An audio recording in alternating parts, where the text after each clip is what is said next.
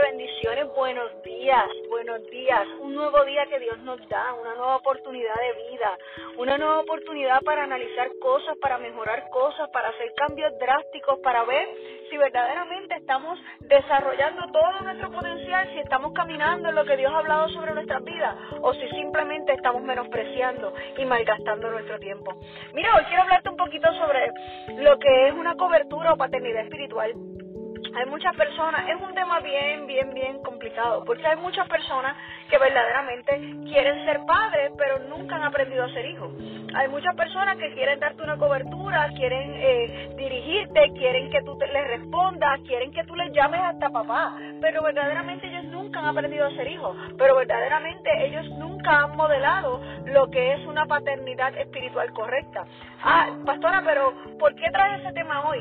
Porque mira, donde quiera que nos paramos hoy día, sobre todo en todo lo que es el aspecto ministerial y redes de iglesia, eh, veo muchas personas que dicen, no, porque yo tengo tantas iglesias hijas, no, porque yo tengo tantos pastores que son mis hijos, se reportan ante mí. La pregunta es, ¿eres tú un hijo? Tú tienes a quien reportarte, tú tienes a quien rendirle cuentas, tú tienes a quien decirle, mira, eh, estoy confundido, no me las sé todas, necesito un consejo. Mira, a ti te honro, a ti te bendigo, a ti te diezmo. Eh, si usted y yo queremos verdaderamente entender el orden, en la vida espiritual y queremos verdaderamente tener éxito en muchas de las áreas que emprendamos, antes de yo poder llamarme padre o líder de una persona, yo tengo que aprender a responderle a alguien, yo tengo que aprender a someterme a alguien, yo tengo que aprender a recibir consejos y si es necesario regaños de alguien que esté sobre mí.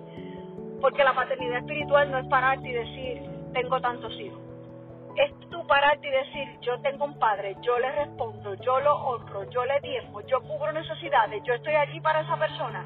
Si esa persona me tiene que llamar la atención, yo recibo su corrección. La paternidad va mucho más allá.